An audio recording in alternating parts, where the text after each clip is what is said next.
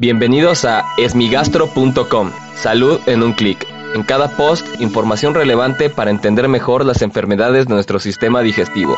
Bienvenidos. Hola, ¿qué tal? Soy Norberto Chávez y les doy la bienvenida a esmigastro.com. En este podcast daré respuesta a las dudas que tienen sobre las enfermedades del aparato digestivo. Y en esta ocasión la pregunta la envió Carolina a la página de Facebook en una de las actualizaciones de los posts que colocamos, por lo que los invito a que si ven información en la página de Esmigastro en Facebook, hagan sus comentarios, envíen sus dudas, denle like, suscríbanse, compártala, etc. En esta ocasión la pregunta la envió Rosario Carolina y me voy a permitir leer su mensaje y dice, sufro de mucho reflujo, que hasta el agua me molesta. Siempre trato de la página para ver si encuentro información y además dice que le da mucho hipo, se le hincha el estómago y se llena de gases. Esta es una condición extremadamente frecuente, es decir, observamos padecimientos como el de Carolina con mucha frecuencia. Llama la atención que el tomar líquidos sea un motivo para que dé molestia.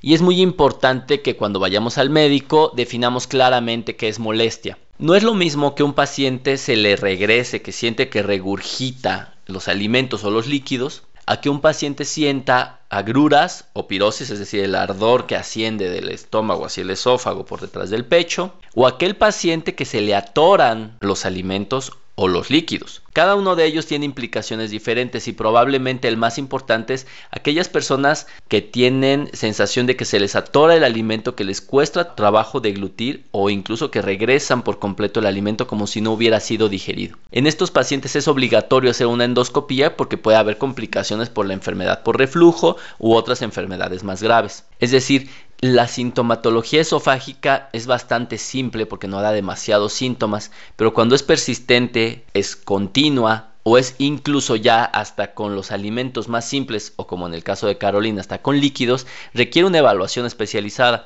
y muy probablemente vaya a requerir un estudio endoscópico porque sí necesitamos estar seguros de que únicamente sea reflujo gastroesofágico. El hipo puede ser una de las manifestaciones de reflujo, no es la más frecuente, pero se puede observar y esto es particularmente importante en personas que tienen reflujo recurrente, es decir, el hipo es una respuesta a la inflamación del esófago y se puede observar en personas que están teniendo múltiples episodios de reflujo a lo largo del día. Por lo que vemos, el, paciente que tiene muchos datos de reflujo requiere una evaluación adecuada, ya que después de los 40 años no se puede dar solo el tratamiento y listo.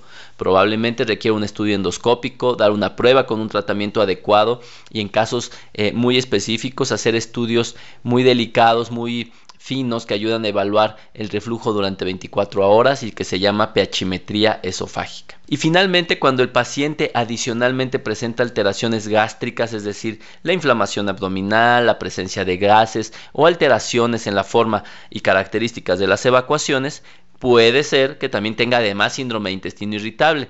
Es una asociación no tan infrecuente, pero para poder estar seguros de que están ocurriendo estas asociaciones necesita una evaluación médica por medio del laboratorio y algunas veces por vía endoscópica para poder asegurar un diagnóstico preciso y no dejar pasar enfermedades importantes. Espero que esta respuesta haya sido de utilidad para Carolina. Si no es así, los invito a que escuchen los episodios previos. Y si aún tienen algo que no les haya quedado claro, en el sitio web www.esmigastro.com encuentran el formulario a través del cual pueden enviarnos su pregunta.